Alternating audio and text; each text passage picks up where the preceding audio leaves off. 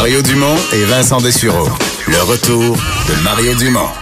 Après l'avoir lu et regardé, il était temps de l'écouter. Cube Radio. Vincent, on suit le procès de El Chapo, un seigneur de la drogue au Mexique et probablement dans toute l'Amérique du Nord parce que ça se rend jusque chez nous hein, à son procès. On parle du Canada. Oui, c'est un, c'est un procès qui est quand même euh, fou à suivre là, parce que souvent les détails, j'en parlais la, la semaine dernière, là, Oui. des, des, des détails La, la- dignes la carrément de pièce film. dans sa maison. là. Oui, la pièce pour assassiner des gens, là, qui a un drain euh, fait pour le sang. C'est vraiment spécial. Euh, et euh, ce qu'on apprenait, euh, c'est que Montréal a quand même une, une importance dans, dans tout ce dossier-là. L'ancien secrétaire de- du narcotrafiquant El Chapo, donc, euh, identifié des Montréalais comme des, des, acteurs quand même importants dans la distribution de drogue au Canada. Et on apprend aussi que on travaillait sur une, une nouvelle route maritime vers le Québec. On aurait utilisé, selon ce qu'on peut comprendre, le lac Champlain en louant des chalets de part et d'autre pour transporter drogue et argent, là, dépendamment de quel sens on va. On en parle tout de suite avec euh, Félix Séguin de notre bureau d'enquête qui connaît un peu les rouages du crime organisé. Salut Félix. Salut, salut. Euh, Est-ce que, est-ce que les, les- les gens comme toi qui suivent ça de près, qui connaissent le- un peu les, les rouages de ça, se doutaient que dans le procès d'El Chapo, on pourrait ouvrir sur une filière canadienne, puis même Ben non, on savait. Non, non, on, savait tout ça en fait. On voyait ça venir et on savait que ça s'en venait parce que euh, on se doutait que Alex Cifuentes, donc qui lui a été arrêté en Floride, à Miami, par la, la DEA, la, la Drug Enforcement Agency américaine, on savait qu'il allait probablement témoigner dans le dossier d'El Chapo.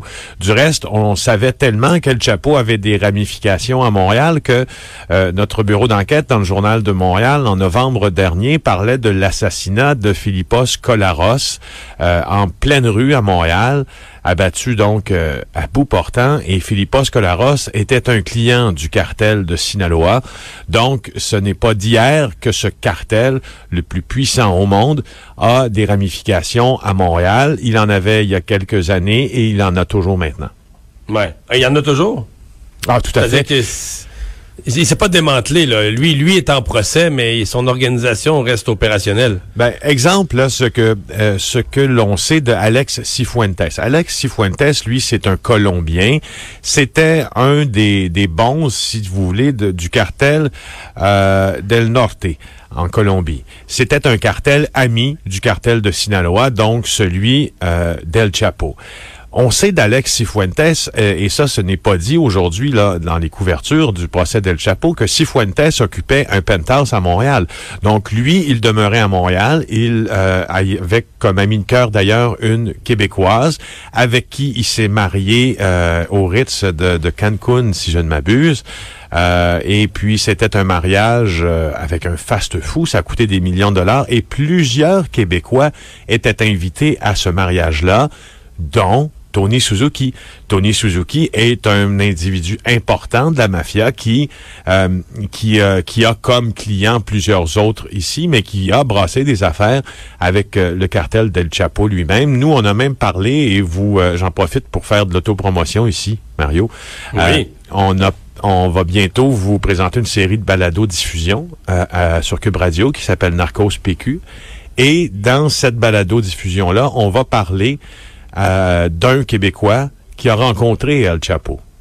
Alors, c'est tout ça pour te dire, bref, que c'est Ouais. pas d'hier qu'on le sait, puis Mais là- je veux dire, ça continue. Mais là, fond, c'est que souvent, euh, quand les policiers frappent, là, tu sais, je sais pas, ils font, mettons, euh, une telle maison à Brossard, à, à Longueuil, pis je pense qu'on ramasse des, des plus petits joueurs ou des gens qui contrôlent des petits secteurs de vente ou des...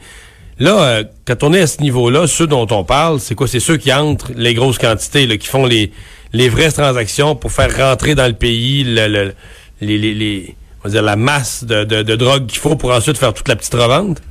Ben oui, ceux que ceux que l'on voit le plus souvent arrêtés, ce sont eux parce que c'est beaucoup plus difficile. Il y a tellement de de si on prend la forme d'un oignon et de ses plures, il y a tellement de plures d'oignons avant d'arriver euh, au cœur de celui-ci qui pourrait être dans le fond euh, le chef là d'une importation de grande quantité.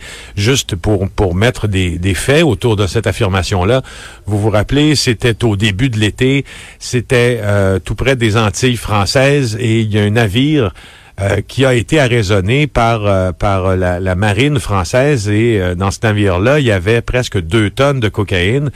ceux qui le pilotaient ont décidé d'y mettre le feu. C'était deux Québécois qui, qui étaient... Ouais, je me souviens de ça. Bon, Ils ont mis le feu à leur propre bateau, là. qui ont mis le feu à leur propre bateau. Ils ont été arrêtés après ça. Mais bref, cette, ces deux tonnes de cocaïne-là étaient destinées au Québec. Alors, pour importer deux tonnes de cocaïne au Québec, d'abord, ça prend ça prend des financiers, n'est-ce pas? Et ça prend... Parce tonnes de cocaïne, on parle de, on parle de gros montants, là. Ben oui, et puis là, on parle d'une organisation logistique importante aussi parce qu'il faut faire le paiement au pays source. Il faut être capable aussi de faire le paiement au pays source sans éveiller les soupçons des autorités. Ça, c'est un. Deux, euh, il faut, faut trouver tous les clients ici parce que c'est pas c'est pas une personne qui reçoit deux tonnes de cocaïne puis qui va commencer à écouler ça euh, elle-même au gramme dans la rue. Ça va se vendre à, coût de plusieurs kilos. Alors là, tu, tu comprends assez bien que des organisations criminelles comme le cartel d'El Chapo, le cartel de Sinaloa, avait toute cette, cette structure-là en place avec beaucoup de collaborateurs canadiens et beaucoup de collaborateurs québécois. Euh, qu'est-ce que tu penses de cette histoire de, du chemin qu'il a décrit euh, à travers le, lac Champlain?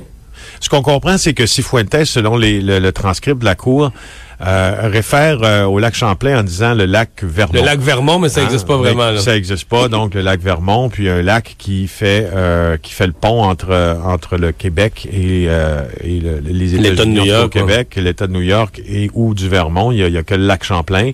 Ça, ça, apparaît, ça apparaît une, ça apparaît, je vous dirais, un truc qui a déjà été utilisé, mais de manière terrestre.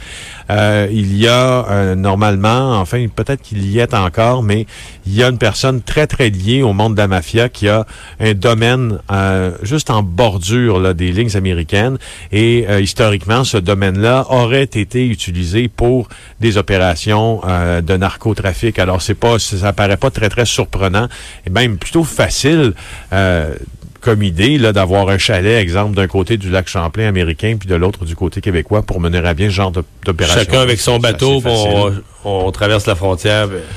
Oui, d'autant qu'il y a juste un poste, hein, je crois, pour s'enregistrer, là, pour traverser. Il faut, faut obligatoirement aller euh, enregistrer notre arrivée aux États-Unis, sauf que euh, il y a pas les patrouilles sont peut-être pas sont aussi efficaces que des patrouilles terrestres pour voir si on le fait ou non. Alors ça apparaît une idée qui m'est totalement plausible en tout cas. Ouais c'est pas une rivière étroite. Le lac Champlain, c'est quand même une immense étendue d'eau, là. Fait que. Non plus, non plus. Donc, donc ça apparaît comme une, une hypothèse qui se tient. Euh, est-ce que jusqu'à quel point euh, parce que là, je pense bien quel chapeau là au sortir au sortir de son procès, je pense pas qu'il va reprendre la direction de ses opérations. Euh, jusqu'à quel point ce procès-là déstabilise quelque chose dans, dans, le monde des dans le monde du crime organisé, dans le monde de la drogue, ou est-ce qu'il est déjà à cette date-ci, est-ce qu'il est déjà remplacer que les gens de son organisation, une organisation déjà mis d'autres lieutenants. Est-ce que ça déstabilise quelque chose, ce procès-là? Non, aucunement. Les routes de la drogue ont déjà été, d'ailleurs, euh, ont déjà été dessinées, puis on opèrent toujours comme elles opéraient avant, quelques changements près. Il y a toujours des, euh, des, des, des, hommes, je dirais même des hommes, enfin, presque des gens au-dessus de tout soupçon ici, dans la métropole, qui ont des liens privilégiés avec le cartel de Sinaloa, puis qui sont capables, avec ce cartel-là, de planifier d'énormes opérations euh, d'importation de de, plusieurs types de substances euh, illégales et illicites. Alors non, ça ne déstabilise en rien, euh, je, je, je, crois. Puis selon l'analyse des policiers, c'est la même chose. En fait, c'est pas moi qui le crois, c'est les policiers.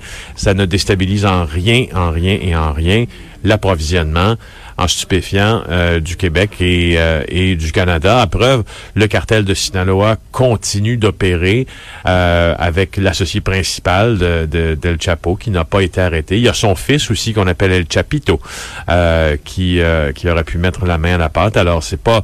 C'est, des organisations criminelles, puis il faut bien le voir comme ça. Les organisations criminelles sont faites pour se régénérer aussi. quand un part, un autre prend la place, puis on le voit à plus petite échelle ici, euh, avec les Hells Angels, exemple. Il y a eu deux grosses opérations contre les Hells Angels, une en 2001, l'une en 2009, et, euh, et ça ne prend pas longtemps lorsqu'on coupe la tête du serpent pour qu'une autre euh, la remplace. Merci, Félix. Ça me fait plaisir. On va euh, s'arrêter. Ben, Peut-être juste Mario rajouter, parce que pour, pour terminer sur le, le procès est, toujours en cours aujourd'hui. Il y a eu du nouveau dans les dernières minutes qui, euh, qui, qui est en train de faire euh, beaucoup de vagues. Le New York Times et bon, plusieurs autres médias qui embarquent la BBC, comme quoi un témoin qui, qui, qui, bon, qui, qui est en plein, en plein témoignage, là, bon, expliquait que on avait donné un pot de vin au président euh, Peña Nieto, donc Enrique Peña Nieto, l'ancien président du, du Mexique. On lui avait donné un pot de vin de 100 millions de dollars pour pouvoir euh, bon euh, bon continuer de de, de de, de fonctionner comme ça au Mexique. Alors quand même une une déclaration assez choc. Je veux dire que c'est un témoin, alors ça reste à confirmer, mais lui explique que Peña Nieto avait demandé 250 millions de dollars et que finalement on se sera entendu pour 100 millions. Alors, euh, si c'est vrai, euh, ça va être quand même toute une bombe que cette, euh, que cette histoire-là. Dire que c'est dans, dans un, ben, témoignage. mais il dirigeait le Mexique jusqu'à il, y a quelques semaines à peine. Ben, exact. C'est tout récent. La transition vient juste de se faire. Alors, écoute, imagine 100 millions de dollars pour acheter le président. Ça serait, euh, serait assez spécial.